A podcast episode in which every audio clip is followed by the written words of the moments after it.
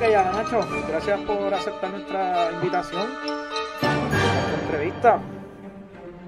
Gracias por invitarme, estoy bien motivado a hablar con ustedes hoy. Moti, Moti, desde que tuvimos esa conversación por teléfono, esa fue la vibra que me diste. Me acuerdo que eso mismo fue lo que me dijiste. Estoy Moti, quiero hablar, estoy, estoy ready, estoy ready para este programa. Sí, en verdad, yo, uno de, mi, de mis muchos talentos es ser excelente en entrevistas. Por eso siempre consigo trabajo fácil. Ah. Eh, pero es verdad, o sea, no sé por, o sea, porque me gusta hablar miel. ¿Puedo hablar malo, by the way? ¿Puedo hablar malo? Claro. Y si no se podía, ya. pues a mí me encanta hablar mierda, hablar mierda, hablar con gente y más si es sobre cosas que me apasionan, como mí misma. Um, so, siempre estoy moti. Perfecto, perfecto. Modestia aparte, te, te, te es fácil conseguir trabajo. sí, sí, sí, sí, definitivamente. Pues, para romper el hielo, y antes de salir de, ¿verdad? de muchos temas y muchas cosas que quisiera preguntarte, muchos temas que quiero hablar contigo, ¿quién es Ana Macho? ¿De dónde sale Ana Macho? Pues Ana Macho es, Ana Macho es mi nombre artístico. Em, yo me identifico como un, drag performer, eh, un comediante y un músico. Y pues Ana Macho es el nombre que yo utilizo eh, pues, para todos mis proyectos artísticos. Um, Ana Macho originalmente sale como mi drag name, que todavía es mi drag name, pero aun cuando hago cosas donde no necesariamente estoy haciendo drag, entre comillas, pues el nombre, el nombre que usa Ana Macho. Eh, nada, Ana Macho sale de Ana Cacho. Um, Ay, Dios mío. Um, la gente ya. Se murió. Ay, Dios mío. Se murió Luis. Fue Ana. Ana, Ana Macho sale de Ana Cacho porque a mí me, me, encantaba siempre tratar de tener un hombre que fuera gracioso, pero que también tuviera mi, como mi sentido de humor, que es como, como un humor, qué sé yo, como medio... Medio dark. Out of left, no dark, pero definitivamente out of left field. Mm. Como, eh, y pues ese, ese impacto del, del, nombre, pues lo lleva a todo lo que yo hago. Eh, y me gusta que algo como medio problemático, eh, pero también eh, de una manera graciosa. Y me gusta el nombre Ana, un nombre femenino, con la palabra macho, que es como esta palabra para un, un, hombre hipermasculinizado. Que pues ahí sale el de que yo nunca he necesariamente intentado de encajar, de presentar femenino, presentar masculino. Yo hago y pues siempre tengo la energía de ambos, mi lado femenino y mi, lado masculino en todo lo que yo hago. Okay. Um, y de ahí sale el nombre de Ana Macho. Ok, ok. Y qué, qué bueno, ¿verdad? Que me dices que, que tú comienzo como drag, porque la percepción que yo tenía es que tú, o sea, empiezas como artista. Yo empiezo, yo, eh, ¿verdad? Cuando me masa, mi compañero del programa me dice, tenemos que entrevistar a esta persona. Esta persona está rompiendo un montón de esquemas. Tienes que verlo, tienes que ver sus videos. Pues yo lo que pienso es que tú eres, sales como artista. Y entonces no, hay un trasfondo. Tú empiezas como drag, eh, dices comediante, ¿qué hace en la comedia? Eh, partir. Partir, eh. partir de escena. No, yo hago mucho stand-up. La manera que lo, lo, presento es, yo siempre he sido una persona artísticamente leaning. Mi papá es artista, mi mamá artista, eh, mi hermano también artista. Soy yo en una familia que todos hacemos muchas cosas. Um, so, desde antes yo era bien, yo siempre he sido ese nene artsy kid, el que estaba en oratoria en forensics, el que estaba en el club de teatro, yo era el que montaba la obra, yo era ese tipo, ese, esa persona. Entonces, cuando llego a universidad, es que empieza a hacer drag como Ana Macho. Y como Ana Macho simplemente seguía haciendo todas esas cosas, empecé a hostear eventos, que de ahí es donde empiezo a hacer stand-up, que yo era la host de los drag shows que hacíamos. Um, I took a, like, uh, es que como que me, me iba súper bien, empecé a hacer stand-up, a treparme um, en open mics. Eh, yo también soy parte, miembro de esta organización que se llama Comedia Universitaria en la UP, RIP. Bueno, no es que ya me gradué, pero cuando estaba en la universidad, pues e-, ese era mi vibe. Em, y pues nada, siempre he hecho Ana Macho y dentro de mis shows he cantado, he tocado música. Em, y pues ha sido como, como ¿me entiendes? El personaje de Ana Macho, mientras más ha crecido, me siento que mientras más popular se volvía Ana Macho, más oportunidades yo tenía para hacer más cosas. Um, ya sea, por ejemplo, yo tengo mi propio podcast que se llama Los Diasporriqueños, yo suelto música, yo tengo mi propio house que se llama House of Vanguardia y dentro de House of Vanguardia nosotros tenemos muchos proyectos. Um, que, que ves, nunca, siempre estoy haciendo muchas cosas. Y para todo el que no sepa, cuando hablas de house, ¿verdad? Y lo que yo tengo que entender es como la familia drag. Exacto. El, concepto, el concepto de house sale de un grupo de personas queer que mm. se, somos como una familia. Esto mm. el, surge mucho porque anteriormente y todavía el sol de hoy muchas personas eh, queer son como que se los botan de su familia, los botan de su casa. Sí, Y eso, exacto, y eso ha creado siempre personas queer se unen y crean sus propios como grupos, sus corillos. Entonces, entonces, nuestro house, eh, eh, nosotros somos todos como si fuéramos familia. Yo soy el house mother y tengo mis house daughters. Um, entonces, todos mis children, nosotros somos un colectivo y nosotros hacemos muchas cosas. Nosotros hacemos drag, nosotros participamos en eh, balls, nosotros hacemos stand-up, bailan, pintan, dirigen, they style. Como que somos, como somos muchos, Em, hacen eh, eh, como graphic design. ¿Ves? Todas estas cosas, so, cuando todos nos unimos, pues hacemos unos proyectos bien grandes, bien cabrones. Um, y pienso que así es para eh, todos los houses hacen cosas diferentes, como que tienen su energía diferente, como igual un squad, como un corillo de gente que hace cosas. Pero allá, allá, allá, adentro, ¿tú sigues siendo Ana Macho o tú tienes otro personaje? no, yo soy Ana Macho. Tú, tú, eres Ana Macho solo, sola. Pero. Exacto. Sí, y soy, soy, yo soy Ana Macho y dentro de mi house yo soy Ana Macho. ¿Me entiendes? Como que yo nunca dejo de ser Ana Macho. Um, y, ah, pero al igual de que fuera de mi, de mi, fuera del personaje de Ana Macho, yo sí tengo, sigo teniendo eh, responsabilidades como house mother. Mm. Eh, más allá de lo que se presenta en tarimo, se produce, como que la dinámica es mucho de, una, familia y nosotros... Sí, real, real, que no es, no es, exacto, no es un pretending y nosotros vivimos juntos. Exacto, es más allá, eh, es para que algo sea un house de verdad, de verdad, un sentido de familia real. Y, y ese es el vibe aprovecho la oportunidad que me mencionas el, el, ¿verdad? el proyecto tan bonito y nos explica lo que es un, house dentro del contexto. ¿Cómo se, ha ¿Cómo se ha visto afectado por la pandemia? Porque o sea, me mencionaste que hacen eh, eh, los shows de drag, eh, stand-up, que se reúnen, que los o bailes, eventos, todas estas cosas cool que, que honestamente nosotros, ¿verdad? Como jóvenes son proyectos artísticos, que es lo más que a mí me gusta. y, que obviamente también dependen mucho de lo que reciben del público, ¿entiendes? Ah, eh, claro. Depende mucho de la reacción física de la gente en, el show. De la energía, de la energía. Ajá, ¿cómo se ha visto afectado pues, por la pandemia? Porque... Mucho. La contestación es mucho. Eh, las drag performers son el least essential worker posible.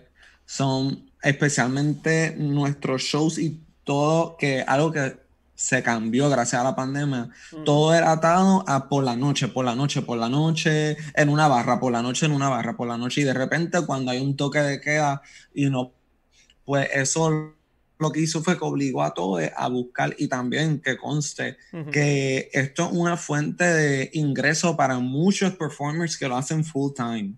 y la manera que nosotros y la manera que nosotros hacemos es yo tengo que estar buqueado yo tengo que estar buqueada igual que es como que una semana sin un show es como tú faltan una semana de tu trabajo. Y cuando de repente paran todos esos bookings, de repente no tienes tu, tu trabajo, básicamente desapareció. Todos tuvimos que buscar nuevas maneras para nosotros eh, crear y generar ingresos para mm. nosotros. Y ahí salen los shows virtuales. Hay muchos los mm. shows, entonces se comienzan a hacer shows por Instagram Live, eh, por Facebook Live, eh, por Zoom.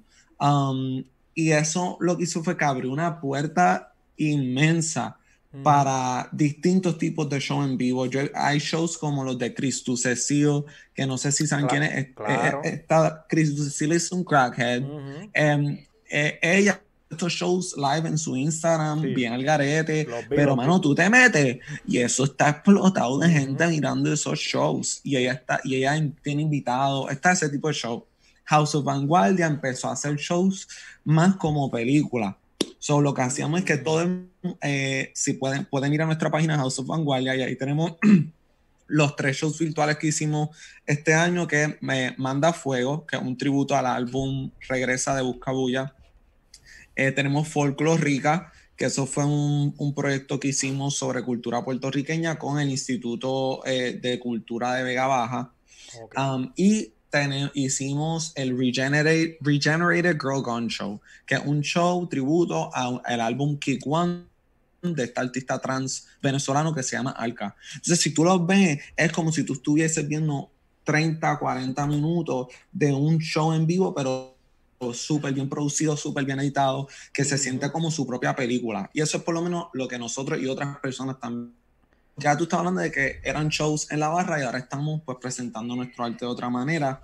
Y yo pienso que eso lo que hizo fue que todo el mundo se pusiera para su número, ah, cambió todo y el drag cambió, la manera que consumimos drag cambió, pero todo el mundo, de verdad que esto lo que hizo fue que, hermano, aquí todo el mundo va, salió de la pandemia con excelentes editaje skills, excelentes habilidades para producir cosas audiovisuales. Uno produce ahora. Exacto, tú tienes, tú tienes que saber cómo hacer tus videos y tus cosas y como también mucho del drag lo hago yo, lo produce yo, lo hice yo, es todo do it yourself.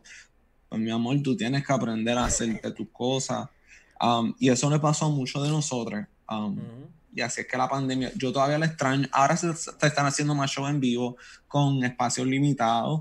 a mí no me gustan. A mí no me gustan porque a mí me gusta estar en un espacio bien energético, interactuar con el público, yo sentirme cómoda estando en el espacio y la y no volví a hacerlo porque estaba más persia que disfrutando mucho. Um, tú sabes, ahora que tú mencionas, y, en definitiva tuvieron que reinventarse. La escena del drag tuvo que reinventarse como muchos eh, en el e, de eventos y en el ámbito artístico. algo que habíamos hablado por, ¿verdad? Vía telefónica antes de, esta entrevista, yo te di mi opinión sobre la escena del drag en Puerto Rico. Porque para aclarar, ahora mismo, ¿verdad? No tienes que decirle en qué estado está, pero tú estás fuera de Puerto Rico. Y yo estoy en New York, yo estoy en New York, lo puedes decir. Lo puedes decir. No, no, no, que no quería decirlo yo porque imagínate. Pero a lo que voy es, yo, yo te di mi feedback sobre la escena del drag en Puerto Rico, por lo menos la gran mayoría, mayoría que yo he visto, y yo siento que es una escena que debe, debe subir de nivel de categoría de, o sea, a lo que voy. Estas personas que compiten tienen que costearse trajes, eh, accesorios, zapatos, maquillaje, peinado, las coreos, las cosas que, eh, los números que ensayan, son tiempos que se traducen en dinero. Y, para mí es muy costoso versus la ganancia en cuestión de premios, respeto, eh, como tú dijiste, en cuestión de, porque por ejemplo, el ambiente aledaño a la zona donde están las discotecas, se ha vuelto peligroso, es bien tarde en la madrugada. Bueno, ya no, ¿verdad? Porque ha cambiado. en, verdad, en verdad, lo, si algo saben las dragas de Puerto Rico es sobrevivir en las calles shady de, um, Puerto, Rico.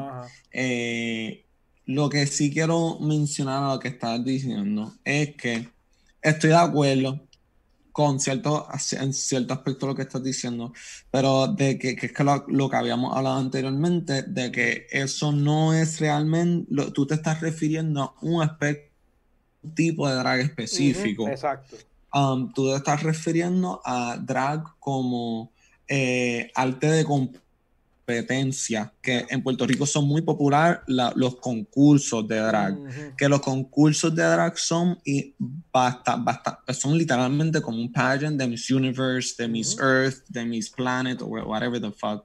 Son igual, son igual, es la misma cultura, y te prometo que las muchachas de Miss Universe también están metiéndole más chavos de lo que deberían en comparación a ganancias, pero la diferencia es de que eh, para una para una mujer cis compitiendo en estas competencias, es más fácil tener acceso a auspiciadores, es más fácil tener acceso a diseñadores. Las dragas de acá, pues, solamente te van a ayudar personas que se sientan cómodas con trabajar con un transformista. Y es eso, eso es un transformista. Ahora, yo no soy transformista, yo no me identifico como transformista, yo nunca he competido en un pageant. Lo que yo hago es bien diferente. Ambos son maneras válidas de hacer drag pero yo vengo de una escena de drag más alternativa. Y, mi, el, drag alternativo en Puerto Rico es bien popular, especialmente el drag que sale de Río Piedra. Pienso que es la escena más eh, influyente en Puerto Rico ahora mismo, cuando en algún momento eran escenas pageant las más influyentes. Ahora pues hay una escena alternativa que tiene más, nosotros tenemos más shows. Y eso comienza en el BIDI, en el BIDI, en los orígenes, ¿verdad? No, no voy a decir que no comienza en el BIDI y el drag alternativo comienza en espacios, o sea, con, lo que es hoy en día, comienza en espacios como, por ejemplo, que sea Club C77, ah, el local, porque estos son sitios donde se hacía mucho performance art queer, ya. Y de ese performance art queer type space es que empezaron a hacer drag shows dentro de ese espacio. So, el drag era más alternativo. Exacto, como que fue como este grupo de personas que muchos son personas jóvenes universitarias, tú sabes, en la de ella, gente alternativa y cool. Pues la gente alternativa y cool empieza a tener sus shows y ahí eso empieza a crecer y eh, se empiezan a formar simplemente personas bien queer, bien diversas. el, el, drag eh, a pageant es bastante cisgénero, no hay espacio para diversidad de cuerpo y diversidad de expresiones de género, mientras que el drag alternativo, de repente tú tienes personas trans Like, literalmente, ahora mismo, si yo conozco una persona, una persona que hace drag, y son cisgénero, yo me, yo estar como que, ah, ok, cool, porque como hay tantas personas trans alrededor mío, mm. que es como, pero eso es, eso es solamente así. Mm. Eh, te lo juro que el drag scene, el queer scene es el único espacio donde las personas trans son la mayoría, um, as opposed to everywhere else. Eh, y de ahí pienso que también sale mucho del sentido bien queer y fuck you, nosotros hacemos lo que nos da la gana. Um, de ahí sal, de ahí sal, de ahí salen a macho. Y por eso yo a mí no me importa un carajo, yo no me afeito. Bueno, no, es que no me importa un carajo, pero no importa lo que tú pienses. yo no me afeito, yo no me. Yo hago como a mí me da la gana, yo me vesto como me da la gana y yo hago lo que a mí me da la gana. Ok. No, y, y, eso te iba a mencionar, digo, te lo mencioné cuando hablamos, que ahí fue cuando tú me habías explicado esto del, del, del drag alternativo que va más, más, más aliado entonces a lo que es el, el, movimiento queer. Y entonces, pues yo dije, mira, tú tienes, tienes barba, el arreglo de tu pelo no es el arreglo convencional que, que, hemos visto en, en, ¿verdad? En trans, que es, que es, más parecido a la mujer, o, o, sea, usan pelucas más estilizadas, largas, este, que rompe, rompe mucho esquema y es bien cool, por eso mismo, porque es algo nuevo.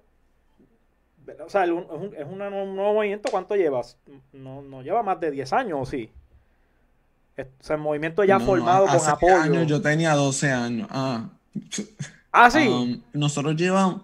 No, no, no, no, no. O sea, yo lo que diría es que el movimiento overall, lo que se conoce como hoy en día, yo pienso que lleva, lleva desde hace como. Man, es que sí, es que como toda una línea de tiempo, yo no me atrevo ni poner cuándo empezó. Pero yo diría de que para que se entienda lo que surge ahora, pienso que hace como cuatro o cinco años. Hace, hace, más de cuatro años no hay lo que hay hoy en día. es Es definitivo.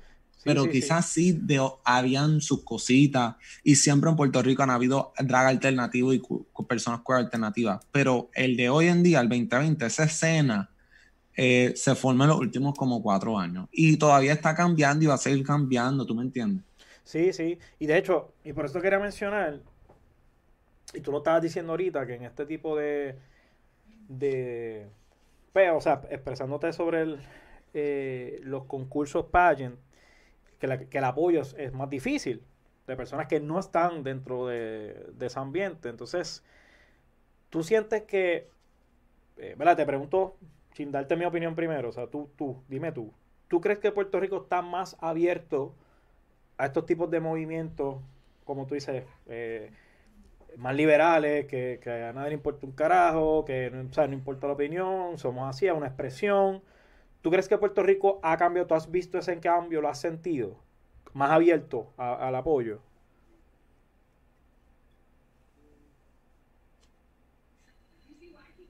Pienso que, sí, pienso que sí. Y voy, voy a elaborar por qué. Puerto Rico aunque esto, esto puede ser una opinión controversial y me encantaría tener más conversaciones con personas queer al respecto. No quiero yo hablar, yo voy a hablar desde mi perspectiva. pero mi perspectiva no es la perspectiva universal de todas las personas queer de Puerto Rico. Y si tú te sientes diferente, pues cool. Um, pero Puerto Rico es uno de los países más liberales de Latinoamérica. Um, quizás no es más, pero definitivamente es de los más. Um, pienso que especialmente en los últimos años desde que se, mientras que um, tenemos un problema bien serio de violencia hacia personas trans y um, hay mucho feminicidio hacia mujeres trans y sigue siendo una plaga. Um, hemos visto de que eh, para personas, por ejemplo, personas gay, eh, lesbianas,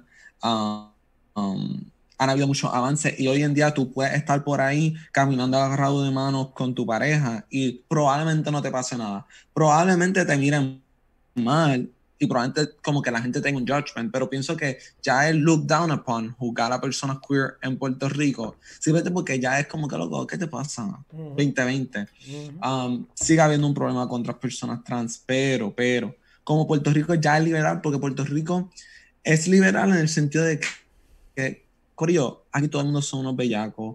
Aquí todo el mundo, mente, aquí la, la, todo el mundo es un bellaco, todo el mundo está al garete, son puertorriqueños, nuestra, nosotros somos bien warm como personas, lo que nos encanta es pasarla bien. um, y eso son cosas que simplemente yo pienso que a la gente no le importa tanto como en otros.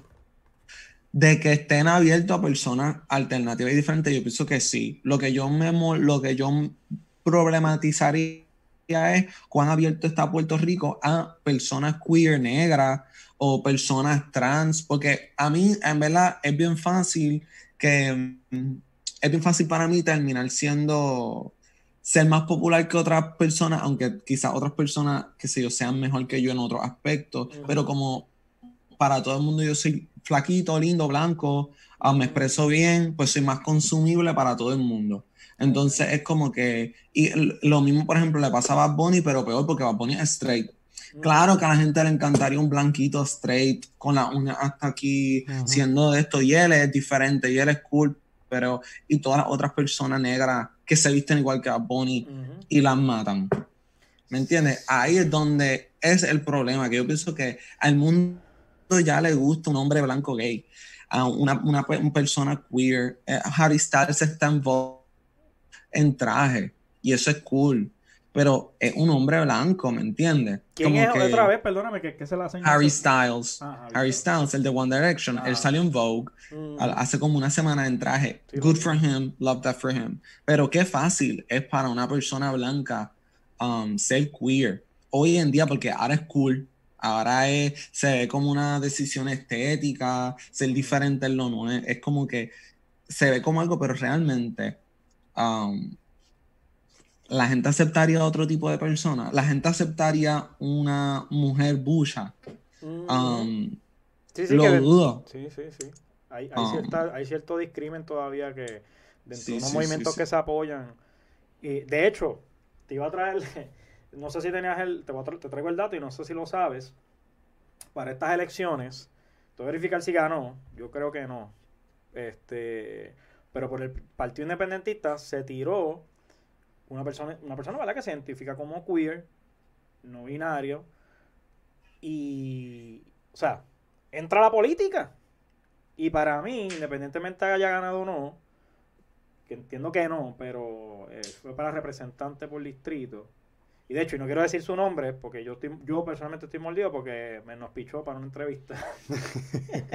Entiendo, no, no. Pero independientemente de eso, que estaba mordidos porque no, nos pichó, para mí fue, fue bien cool saberlo, de que estaba entrando en la política y de que tuviera esa oportunidad de que haya gente que dentro del partido eh, pues, le apoyara y estuviera ahí.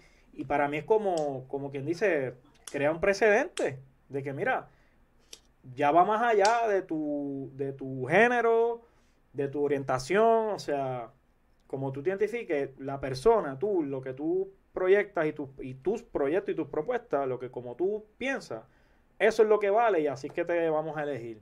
¿Lo sabía? ¿Sabías que había una persona? Mm, no. del PIB, pero sí sé que en Victoria Ciudadana, Ana Irma Lacén, que es una ah. mujer eh, lesbiana negra, um, entró para el Senado. Sí. Um, y sí, definitivamente, y habían otros candidatos LGBT mm. um, en Victoria Ciudadana, y han habido, el, la, en las elecciones antepasadas, fueron es conocida de, otros candidatos LGBT. Um, y yo pienso de que sí, eh, eh, me encanta que estamos siendo más representados, pero yo necesito más.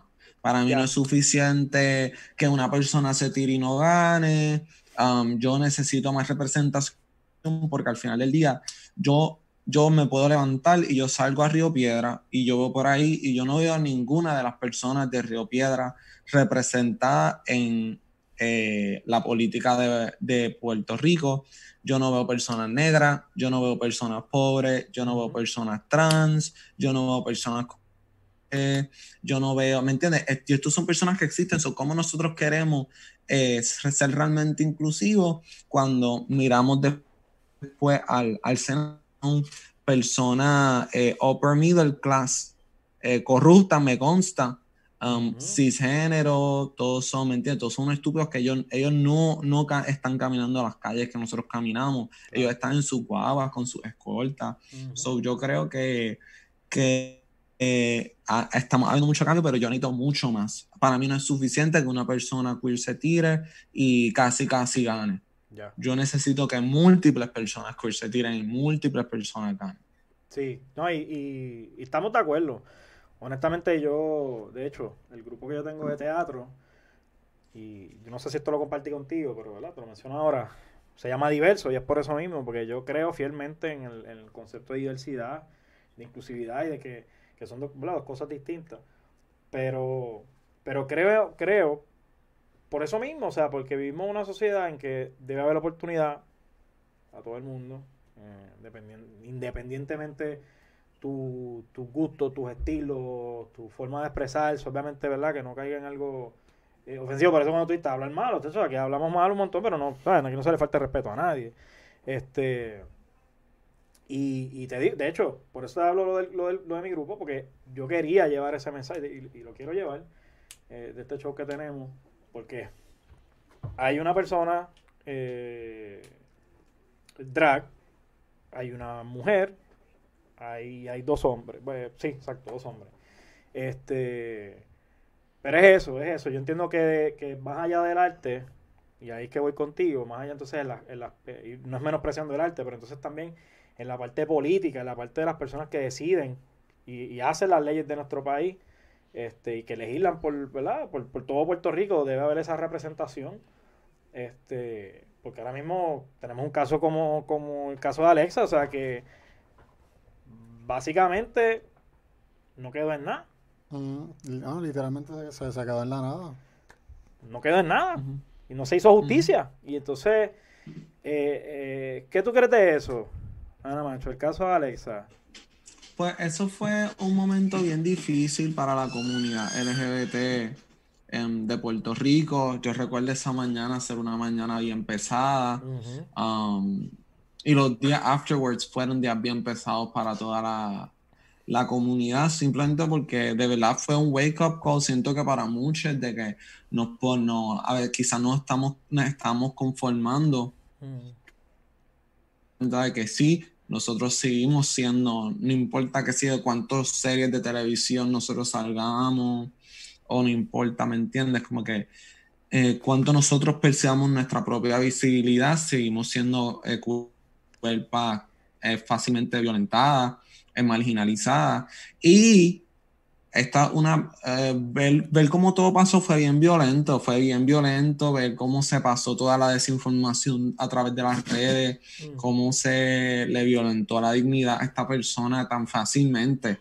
Mm. Y lo que a mí me molestó fue eso, que muchas personas se dejaron ver, se dejaron ver cuán fácil fue para ellos vilificar a una persona trans eh, deambulante.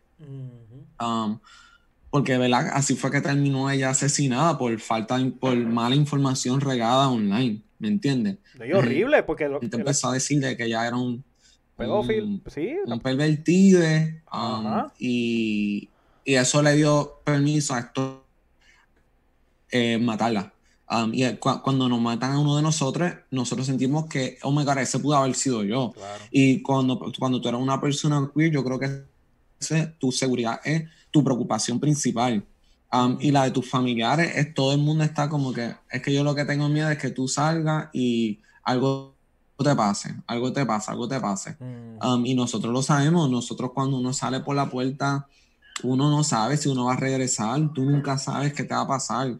Y, me encabrona de que pasa, te graban, se vuelve este escándalo, pero la policía no hace nada. No hay justicia. La policía no hace nada.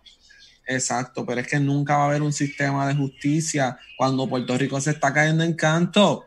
Puerto Rico se. La, si la luz no sirve, el agua no sirve, las calles no sirven, el semáforo no sirve. ¿Qué te hace pensar que la policía va a servir, que el sistema de justicia te va a servir? No sirve, si nada sirve, nada, nada, nada sirve. Nada, nada.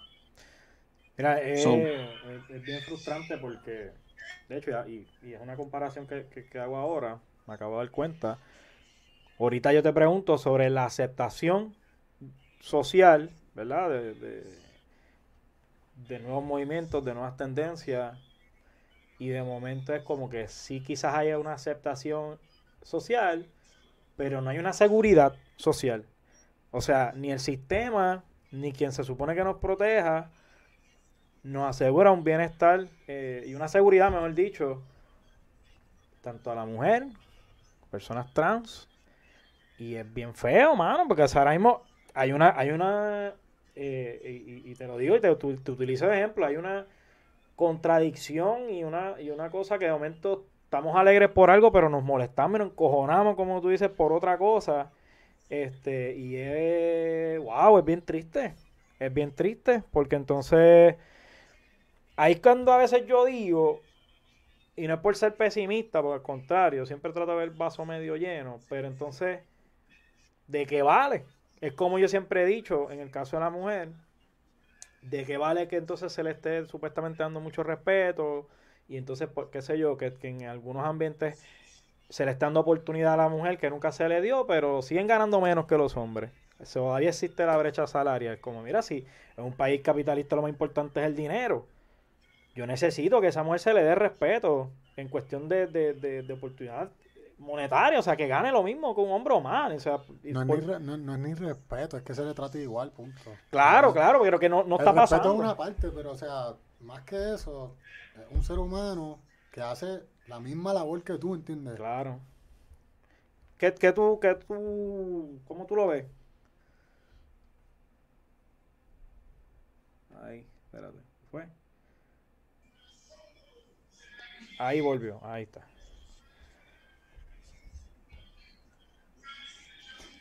¿Volvió? ¿No?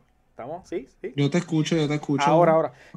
Sí, sí, o sea, que, tú crees con esa esa contradicción, o sea, lo, lo, que yo, que para mí no es una contradicción ni tanto. Ok. Eh, la sociedad está hecha para hombres cis, eh, especialmente blancos hoy en día. Siempre ha estado hecha así todo, literalmente, absolutamente nada no está hecho para que un hombre lo haga. Um, so, cuando otras personas quieren ser parte de eso, es obvio, obvio que el patriarcado y estos hombres douchey no los van a dejar. Y esto, o sea, vamos a hablar claro. Ahora mismo, ¿quién es, quién es la persona más poderosa del mundo? Eh, Jeff Bezos, otro loco ese, Amos, ¿me entiendes? Entonces ellos son los papás de los políticos, son dos hombres blancos que están velando por los intereses de su gente. ¿Y quién es su gente? Otro hombre blanco millonario. So see that from the top. Eso es así. Cuando se empieza a bajar el trickle down de que las estructuras van a bajar, mientras más diferente tú eres a eso, al hombre blanco al, en el tope, más abajo está. Y así es que se balancea. Y eso está del carajo, porque si te pones a analizar, hay muchas más personas que hombres blancos millonarios. Claro, claro. Pero, pero el sistema está hecho de una manera que el hombre blanco millonario tiene el poder. Um, y esto son muchas cosas que se tienen que pasar para que eso cambie.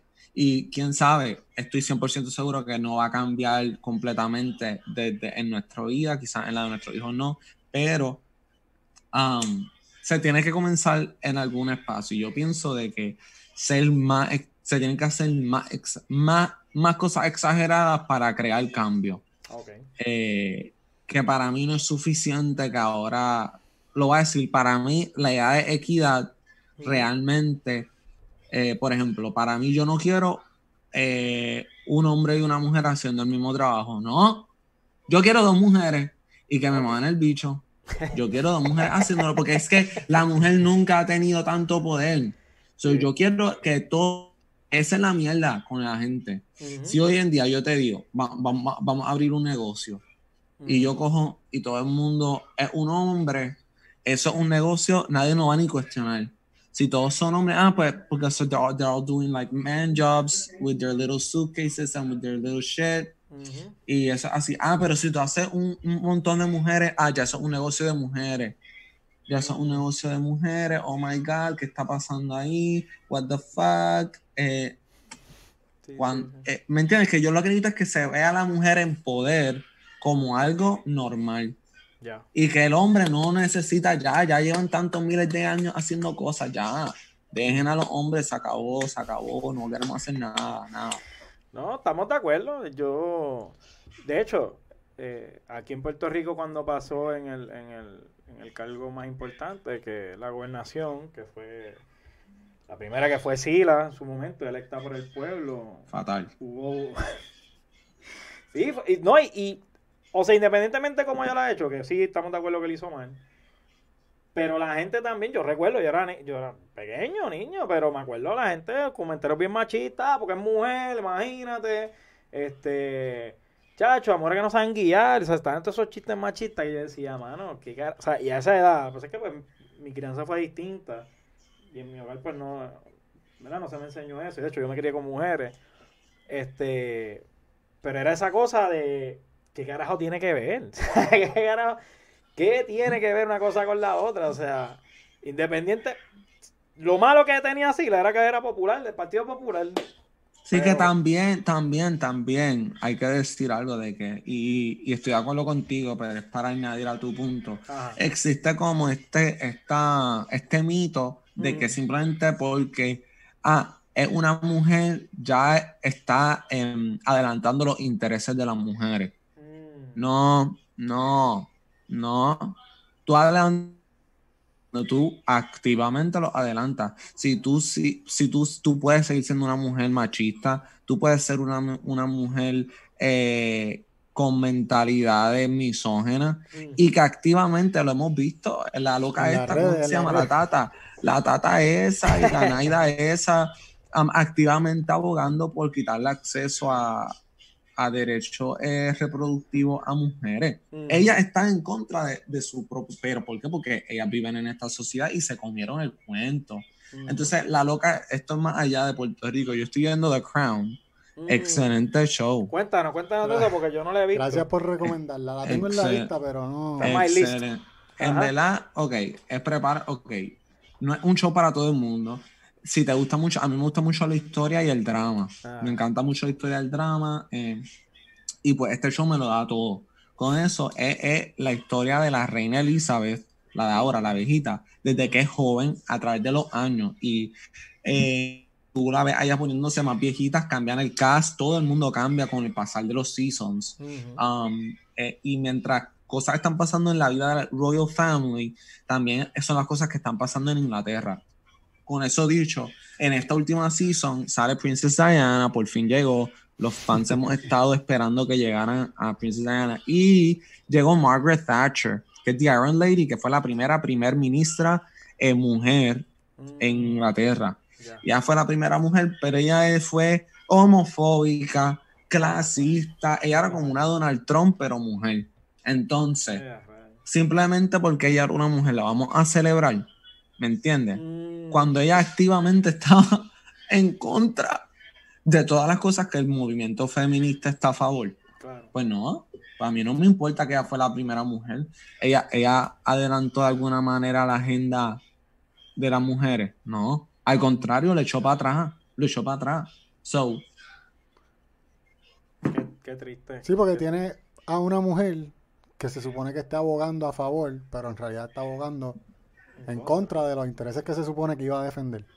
Exacto. Que eso es lo que yo tendría cuidado, es que tú pensar que es que ahora en, el 2020 especialmente con Identity Politics, que pienso que Identity Politics es ver cómo tu identidad eh, y las cosas que te forman a ti informan tu punto de vista y en un sistema político democrático, pues ese punto de vista tiene que ser validado.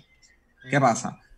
Cuando lo tomas en surface level, la gente lo lleva a tokenismo que tokenismo es Joe Biden poner una mujer negra, porque eso lo va a hacer ver más liberal y eso va a tener el voto de las mujeres negras. Entonces, pero ahora mira, y Kamala Harris realmente es tan eh, para nosotros como uno piensa, realmente es tan left, y ahí han habido muchos debates. Kamala Harris ha arrestado un montón de personas negras cuando ella fue, eh, entiendo que fue district um, encarceló un montón de gente negra. Era fiscal del si, no me, si no me equivoco, hay un movimiento en, ¿Contra su contra, sí. sí, la gente no está para ella. La gente no está para ella. Pero normal, normal. Si, si, si, si tus políticas no van a acorde con lo que este grupo quiere, pues no, es lo que quieren. Pero entonces que tú asumas que nosotros vamos a votar o especialmente con ella, que mujeres negras van a votar por ella simplemente porque es mujer negra, una falta de respeto a a las personas que en realidad buscan más allá de su representación, ¿me entiendes? Mm. Eso mismo, es un juego político también. Sí. Es, exactamente eso.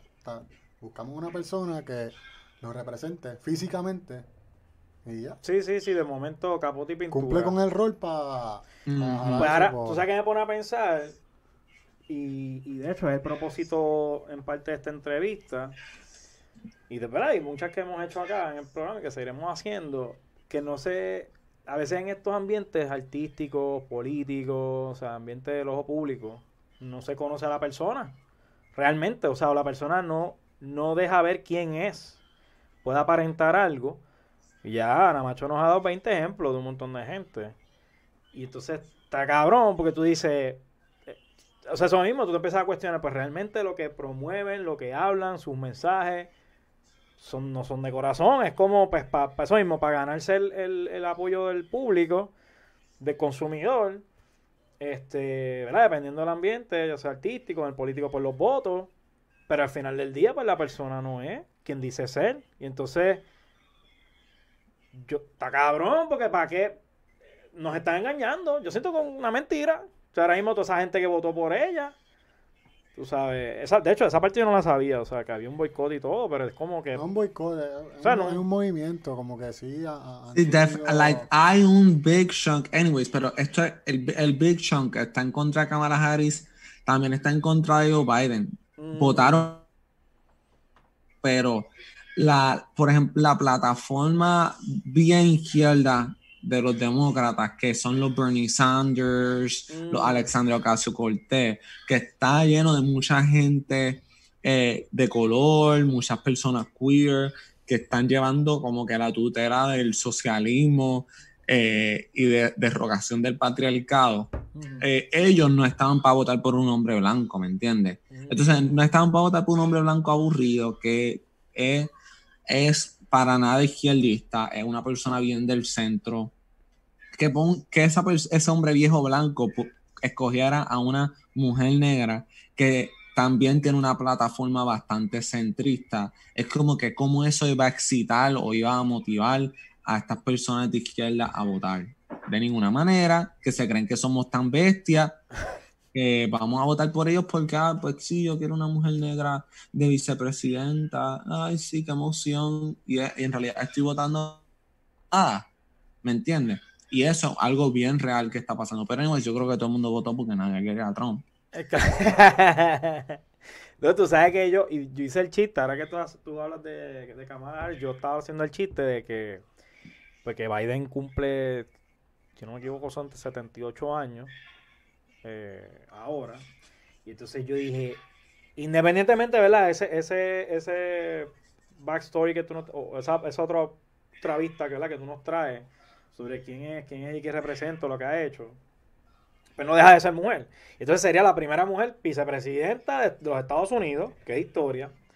Y de momento yo dije, si este viejo estira la pata. ¿Tú te imaginas que sea la primera vicepresidenta y la presidenta de los Estados Unidos en un mismo término, en cuestión de nada? Olvídate. Es muy probable, también es probable. Pues claro, mm. pues olvídate que el mundo se acaba, ¿cacho? tú sabes lo que... Y, está cabrón, porque para mí, yo, yo me di cuenta del dato pero para mí debe, y, como digo esto, normalizarse en el sentido de que si pasa, pues que sea cool y se celebre y ya, pero que no se cuestione, ¿entiendes? Que no, no darle tanto color, porque entonces caemos en lo que está diciendo la macho ahorita, de como que, ah, porque es mujer tal cosa, es mujer tal cosa. O sea, sí, cool, pues vamos a celebrarlo y vamos a normalizarlo, que esto se dé más a menudo, ¿entiendes? Como que, pues el año que viene, digo, las elecciones que vienen, pues entonces hayan dos mujeres de candidata, ¿entiendes? En vez de, en vez de una. Y no van a ganar. Ah, mentira, mentira, no. No, no, no, la razón para que pienso que no van a ganar es porque a Estados Unidos especialmente, pienso de que existe como este mito de que Estados Unidos es más, mucho más liberal de lo que es. Um, Estados Unidos es muy conservador. Un, hell, un cesspool, un hellhole de personas conservadoras de personas bien machistas, bien ignorantes. Horrible. Um, especialmente en muchos estados del, del sur, del centro. Aquí mismo en New York hay gente ignorante con cojones. Um, y yo, yo de verdad, yo, si ellos no pudieron votar por Bernie Sanders, un viejito judío tratando de vendernos socialismo y Medicare for All, si ellos no pudieron hacer eso, loco, ¿qué te va a hacer pensar que van a votar por dos mujeres. Sí, sí, no, sí. No, no va a pasar. No va a pasar. O sea, no sé, maybe. Porque, o sea, tampoco. Ahora te digo yo, tampoco podemos verlo como que. Eh, lo estamos jodidos, no hay break. O sea, ha habido cambios paulatinamente que nos han, nos han costado. yo, yo creo en los cambios paulatinos. Lo que me refiero es de que yo no, yo creo prontamente. No, primero tiene que haber una mujer, después tiene que haber como una mujer y media. Ah, ¿Cómo es eso? no, mentira, mentira. ¿Cómo una mujer y media?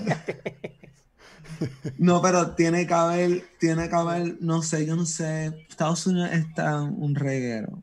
un reguero, un reguero. Oye, pero hubo, hubo, alguien salió en el Senado. Eh, te voy a decir eh, creo que es el primer senador negro abiertamente gay que salió electo en Nueva York. ¿Tú me corriges? Ah, sí, el primer, el primer, creo que un congressperson. Ajá. Aunque yo no sé, congresista. sí, sí, congresista. El negro gay de New York, muy chulo él, um, muy, muy divertido.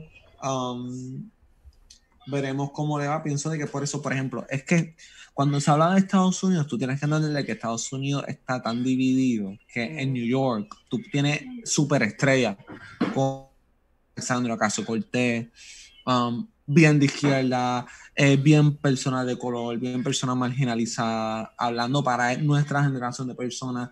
Ese muchacho quiero pensar que quizá eh, es así, yo no sé sus políticas, pero eh, puedes tener personas así en New York y de repente en fucking eh, Tennessee, Alabama, la superestrella política de ella, eh, mira, ellos tienen este tipo, es que yo me quedo boba. Ellos tienen este congressman o senador que él no tiene un ojo, mm. él tiene un eye patch y es, es como este military guy, um, mm. pero es como que él es su superestrella, este mm. G.I. Joe guy luchando por la, los ideales conservadores y republicanos, ¿me entiendes? Pero eso es para ellos, porque eso es lo que ellos como grupo creen. lo que como Estado ellos deciden que eso es su creencia. Um, que, sigue dividido entonces. Este definitivamente hay taller, falta, falta mucho por, mucho camino por recorrer, mucho apoyo. Este algo de que, de lo que yo siempre he expresado, que todavía falta entender el que esta, estas luchas de, de, igualdad, eh, igualdad no es el término, actually, ¿verdad? Es, eh, eh, sí, de, que haya diversidad y de que, y de que, y de que, bueno, sí, hay una igualdad de derechos, independientemente tu ideología, tu orientación y tu género, hace falta que las personas que no necesariamente se identifican como tú, te apoyen. Porque de nada vale que siga habiendo un grupo protestando por algo y, pues, los demás no, los, no, no, no, se apoyen, porque entonces como que lo que tú dices se, se queden, ah, salió uno, y o salió una por acá, y entonces pues casi casi, entonces no tuvo todo el apoyo, no todo el mundo votó, no todo el mundo... Eh, y yo todavía entiendo que, que sí, queda taller y ese mensaje de unión, en cuestión de apoyo, más que todo a, a, luchas ideales, que, oye, al final del día por el bien, por el bien común, pues si venimos a ver, el que, el que tú como queer quieras unos derechos de, de, respeto e igualdad, a mí me hace sentir bien, porque yo digo, pues es que tú estás pensando en mí también, al final del día. Tú quieres que, ¿sabes? Que, que, que, lo, que, que respeten a todo el mundo, independientemente de muchas cosas. para mí eso, eso es lo que falta realmente, cuando la gente entienda eso que si yo te apoyo a ti, eh, porque tú, ahora mismo, yo muchas, muchas veces no, casi nunca, entonces me siento marginado, yo le he dicho un montón de veces, o sea, yo nunca he sufrido racismo así directo a mí, nunca lo he sentido, algún tipo de discrimen, y entonces, aún así, yo me identifico con las causas, por, por mis familiares, por amistades, este, y yo siento que es lo que nos falta, es, lo que nos falta como sociedad, apoyarnos en ese sentido, independientemente no sea mi lucha directamente, ¿verdad? Porque eso es lo que piensa, ah, no es mi lucha, yo no pertenezco a ese grupo, yo no me, yo no me identifico de esta manera, pues no, pues, pues no, pues no me importa, me quedo callado y pues que se joda. Entonces, yo siento que es lo que, lo que nos falta y sobre todo, como tú dices, en Estados Unidos, o sea, que están divididos unas cosas retrógradas, unos pensamientos de, de atraso, de que, de, tú dices, coño, ¿cómo todavía la gente piensa así? Eh, es que educarse también en los temas, porque ahora mismo si, si tú no pones esta perspectiva de, la educación, la gente crece sin saber qué son las cosas, ¿entiendes? Entonces ah, cuando llegan adentro, ahora mismo, tú llegas a la Yupi, que hay tanta diversidad, hay tanta gente distinta, con formas de pensar, con, con gustos, con otras cosas. O sea, tú estás viendo cosas que no habías visto, porque en la escuela no, yo nunca había a nadie vestido de nena en la escuela, ¿entiendes? Sí, un varón vestido. O sea, son, son cosas que tú no ves porque la misma escuela no te las permite. Que es lo que se está tratando de luchar ahora, claro. Exacto. Y, educación, perspectiva de mundo. Sí, sí, sí. Que me imagino que por ahí va también el, el EP que va a sacar este Ana Macho. Que ah. me imagino que he visto ahí videos, estaba leyendo una entrevista que, te hicieron. Este. Y estaba hablando de, de, eso mismo, de que querías eh, representar otro, otra perspectiva, salirte de lo que es la norma. Sí, eh, definitivamente con todo lo que yo hago, para mí es bien importante de que eh, lo que yo estoy haciendo es mi arte y mi arte tiene su, mi arte tiene un significado, pero más allá yo como artista creando el arte represento una persona queer haciéndolo y que todo lo que yo hago es desde esa perspectiva, desde mi vivencia y las vivencias de personas que comparten conmigo y comparten esas experiencias conmigo. Bien importante, yo solté mi EP Byropoli en octubre 3 um, y ahora voy eh, y solté en diciembre 4 mi segundo EP que se llama Frío Tropical. Sí, sorteo EP en dos meses, porque la que, la que puede, puede, y si ustedes no pueden, pues ustedes no pueden. Entonces, eh, para mí es bien importante de que yo sentía que a, mí me encanta la música, me encanta um, la cultura popular y yo no me estaba viendo representada en la cultura popular puertorriqueña um, y me estaba quedando con las ganas, me estaba quedando con las ganas y cuando Bad Bunny soltó Yo Perreo Sola, su, ah. el video, fue un momento de, de, como un aha moment for me, because eh, me hizo ver que, mira, esta persona es straight, cisgénero, pero ella está haciendo lo que a mí me gustaría, que es presentarse de una manera queer y hacer música de una manera queer y, y de repente como que anda para el bicho me comí los dulces y ahora un hombre straight está haciendo lo que yo quería hacer. Um, y pues eso fue lo que me motivó a yo ponerme a producir, a escribir y a ponerme para mi número para actually release music, que era algo que yo estaba posponiendo por lo quería hacer desde hace tiempo, siempre ha sido parte del plan, pero nunca tenía los cojones para hacerlo, por muchas cosas. Eh, sentía que no sabía cómo hacerlo, o sea, no sabía cómo approach it, porque yo había hecho música, pero desde otro, otro espacio, desde, no desde Ana Macho. Y Ana Macho yo no sabía cómo hacer música desde Ana Macho, desde este mm. personaje que yo había creado, cómo yo lo hago. Y pues ahí fue que surgió Bairópolis, um, que es todo desde la, esta perspectiva de Ana Macho, pero si, lo, si le resta lo de Ana Macho, sigue siendo la, mi perspectiva y es bien honesto um, y es bien real a, a mi vivencia y de las vivencias de este personaje, eh, qué sé yo, intergaláctico, glamuroso, raro, mafutero. Um, sí, sí, sí. y ahí fue que, exacto, ahí fue que descubrí que, mira, pues la manera que yo hago música como Ana Macho es haciendo música como Ana Macho, no pensándolo dos veces, eh, sin cojones me tienen. Um, y, y, y algo que es bien importante que la gente sepa es que si tú ves una persona queer haciéndolo, la persona queer lo hizo sola porque yo no tengo un head manager, yo no tengo un producer big time de un label, yo no estoy de un label, ¿me entiendes? Todo lo, lo, dirigí, lo escribí, lo hice yo. Um, yo soy la que le pagué eh, a, la gente para ayudarme a hacer los videos, ¿me entiendes? Mi, mi, cast lo manejé yo, yo soy la que le está texteando y mandando emails, yo soy la que lo subí a YouTube, yo, ¿me entiendes? Como que... Y eso es lo mismo para todos, villano, antillano, eh, Gabriel Josué, um, María José, estos son artistas queer de Puerto Rico. Ellos lo hacen ellos, porque nosotros nadie nos ayuda. Um, pero eso hace de que... ¿Has experimentado un, rechazo en cuestión de... O sea, te voy a decir de quién. De las puertas que se, que, se, o sea, que se um, podían abrir, que no se han abierto. La, la, la, única, yo he escrito a personas straight, producer straight y me han pichado. Pero de verdad, de verdad, sin cojones me tiene, porque si no, si no quieras trabajar conmigo, pues no, quieras trabajar conmigo, no es una pérdida para mí. Um, pero eh, no te puedo decir que puertas se han abierto o cerrado, porque para mí yo no me enfoco en eso. Yo eh, veo oportunidad y yo las tomo, veo oportunidad y yo las tomo. Y cada oportunidad lleva a otra cosa.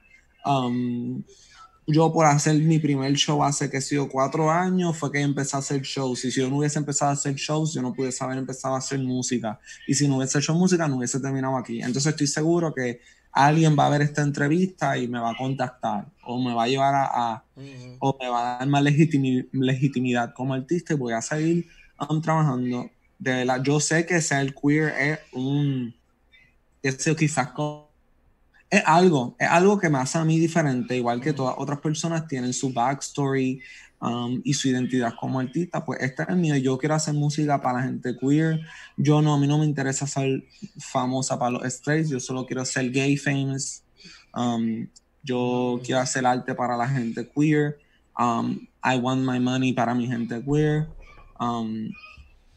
Ok. Que, y, y, eso te, te, ¿verdad? Trajiste un punto ahí en cuestión de un equipo de trabajo, eh, pensando en que tengas esa oportunidad. Y, ¿verdad? Y, pensamos que sí, nosotros, de hecho, por eso es que queremos, ¿verdad? Que hicimos estuvieras con nosotros, porque reconocemos que hay, un talento cabrón, súper entretenido para nosotros, todo, tu, o tu música, el look, la letra, este, los videos, la historia tú el día de mañana tienes que tener un equipo de trabajo, ¿quiénes van a trabajar contigo? O sea, sin mm. decir nombre. Digo, si quieres decir nombre, pues lo tira, ¿verdad? Mi house. Mi house. Yo no necesito más nadie. Yo lo que necesito es que alguien, si me quieren pagar más. Es que, mira, de verdad, de verdad, yo he aprendido tanto en todos estos años que yo llevo haciendo mis cosas y yo, si lo puedo hacer yo, yo lo hago. A mí no yo, yo soy mi tour manager, yo soy mi manager, yo soy mi producer, yo soy mi directora y lo he hecho súper bien hasta ahora. Yo lo que, literalmente, lo único que a mí me limita son mi budget. Mientras mi budget más crezca, más habilidad yo tengo para hacer cosas. Y mm. cualquier oportunidad que yo tenga para eh, darle una plataforma a mi amiga es queer, a mi amiga es negra, a mi amiga es trans, lo voy a hacer porque eh, tengo que hacerlo. Es mi responsabilidad. Um, yo a mí no me interesa que tener un manager straight, a mí no me interesa um, necesariamente estar invitando, colaborando con estos raperos straight. Si ellos quieren hacerlo conmigo, yo les digo que sí, depende. Mi prioridad es gente queer, gente queer porque ya es tan difícil conseguir un trabajo, como que una persona trans no puede ni conseguir un trabajo en Wendy, Corillo, como que, ¿me entiendes? Sí, eso. Um, so, imagínate en un espacio de artístico profesional. Eh, get el foot in the door es difícil y si yo, yo abro la puerta, pero yo abro la puerta para yo pasar y que todas las personas que han estado conmigo pasen también. Sí, darle la oportunidad a otras personas. Y ya todos mis amigos saben que a la primera que yo me tiro un tour, ellos vienen. A la primera que yo vaya a hacer algo grande, ellos vienen. O sea que nos va a invitar a nosotros, a Sonrisa no llegó en nube, nos va a invitar a tu... Eh, mm, se puede hablar en privado cuando estén grabando. Ah, no, pero eh, ¿me entiendes? Como que siempre tratar de ser lo más lo más consciente de que lo que yo hago también es una oportunidad para todo el mundo. Es solté Vairopolis a Perreo Film. Eh, es como un cortometraje que hice sobre mi IP Vairopolis y eso incluye a toda, a un montón de personas que me ayudaron, Chris Villano Antillano, Electric System, Vanguardia, Ubiaron, La Incógnita. Estos son todas personas queer, mis amigos, um, que merecían salir y merecen seguir saliendo en mis cosas. Um, y voy a seguir así, eh, incluyéndolo en todo. Qué bueno, de verdad que me alegra mucho, sobre todo que, tú seas una persona tan decidida en cuestión de, de, hacia dónde vas, qué estás haciendo, eh, y, bien honesto también, contándonos cómo fue tu experiencia, como que mira, aquí yo me he tenido que joder haciendo todo yo, este, que, o sea, y, ¿verdad? Trayéndotelo de otra perspectiva, yo en el mundo del teatro, y era bien parecido, la diferencia es que, vuelvo y te digo, yo no experimenté entonces el tipo de rechazo o discrimen por mi entidad. Ni, ni, ¿verdad? O sea, ni, ni por mi orientación. Era como que eh, el, el, ambiente artístico de por sí ya está jodido. Pero entonces hay otros conflictos, ¿verdad? Lo que tú me estás hablando. Yo sí siento, viéndolo desde afuera, ¿verdad? Y te lo digo con mucho respeto, yo sí siento que hay, hay, hay algo, vuelvo, paulatinamente que se está dando, como tú dices, pues, Bad Bunny, pues, empezó a hacer este, eh, con Perro Sola, han habido otros artistas, y, y, te siendo más honesto todavía, para mí hoy día, hablando de, ¿verdad? de mí, tú eres el mejor ejemplo porque yo te veo a ti, yo quiero que tú compartas conmigo en este programa para llevar este mensaje de que, mira, yo te quiero apoyar porque eres una persona que tiene talento, que me gusta su, música, su viaje, su flow, su vibe, independientemente, seamos distintos. Entonces, yo creo que así es que se tiene que dar. o sea, que, ese espacio vamos a compartirlo independientemente. Eh, como te digo, yo no, pues no, no tengo la experiencia en la escena del queer, sí con mis amigos de, de, de las discotecas, drag y, los, y las competencias, este, pero creo que esto se va a dar. Yo tengo fe que se va a dar, de que vamos a seguir compartiendo así diversamente hablando, o sea, en, en espacios libres de discrimen, libres de, de, xenofobia, que todavía hoy día se da, este, de homofobia. Yo entiendo que sí, que lo podemos hacer. Y, de hecho te hago la invitación para acá, para que vengas para el estudio cuando, cuando vengas para Puerto Rico. A ver qué hacemos, hacemos un video, algo, un teaser, este, nos inventamos algún mensaje, porque yo siento que hay una responsabilidad entonces como artista también de, seguir haciendo eso, mano, de, llevar un mensaje de, diversidad y de, unión y de, que, mira, verdad, mataron a Alexa, seguimos encojonados, esto es lo que vamos a hacer. Esto es lo que vamos a hacer porque no nos podemos quedar callados. Este, y de hecho mataron a otra persona trans hace poco. Lo que pasa es que quizás no fue tan notorio, pero fue yo creo en el oeste, ¿verdad? Um, yo no, no tengo información, pero sí yo sé que han habido múltiples personas trans asesinadas en el 2020. Horrible. Um, la, la, la, las personas trans, el promedio de la vida de, vida de personas trans está en los 30 años. Como que es, un problema bien, bien serio porque la violencia contra estas cuerpos es tan normalizada, tan aceptada. Um, sale, la transfobia es tan violenta muchas de estas mujeres son asesinadas por hombres, um, especialmente hombres que con las que um, compartieron sexualmente mm. con, porque estos hombres no pueden lidiar con el hecho de que, exacto, so es como, hay layers, hay, hay una razón tan clara de por qué estas cosas pasan, de que no se están atendiendo es porque no te importan, ¿me mm. entiendes? ¿Y por qué no te importa? Porque eres un transfóbico de mierda. Qué horrible, qué horrible que exista ese, ese término. Bueno, nada, macho, ha sido un placer, honestamente, compartir y, el tiempo apremia. O sea, quizás estuviéramos aquí, olvídate, este, mucho más rato, pero de verdad que lo que, lo que hemos hablado, tu, tu, tu historia, tu background, y y te digo, respeto mucho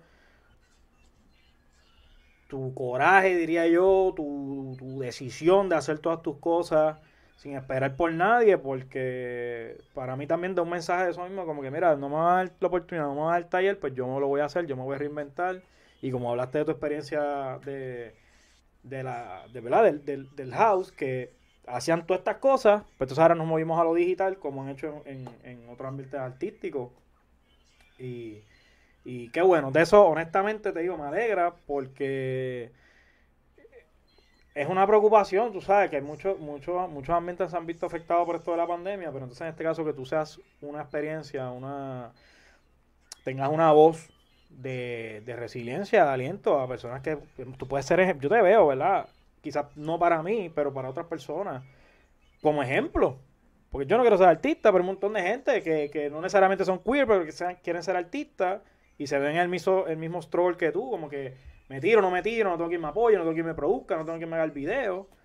Eh, yo no sé si tú lo has visto así o te has visto como ejemplo, pero para mí ahora mismo eres un ejemplo para la juventud, para, o sea, más allá de, de, específicamente de, la mente queer, los jóvenes, este, puertorriqueños, latinos, estás en Nueva York, o sea, hay muchas cosas que tú estás representando y, es un mensaje que, honestamente es, bien bonito, es bien bonito que lo lleve.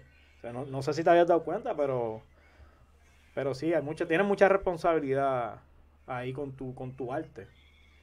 Gracias, sí, en verdad es, un growing experience. Mientras más crezco como artista, también crezco como persona. Um, aprendo, también no es fácil. Um, reconozco la plataforma que pues estoy teniendo y que hay veces que yo estoy como que, oh my God, this is too much. Imagínate estas personas que tienen, que ser Bad Bunny, que tiene millones y millones de personas pendientes a todo lo que él hace, que no es fácil, pero dentro de eso, esto es lo que yo amo, um, esto es lo que a mí me hace feliz, lo que a mí me da propósito.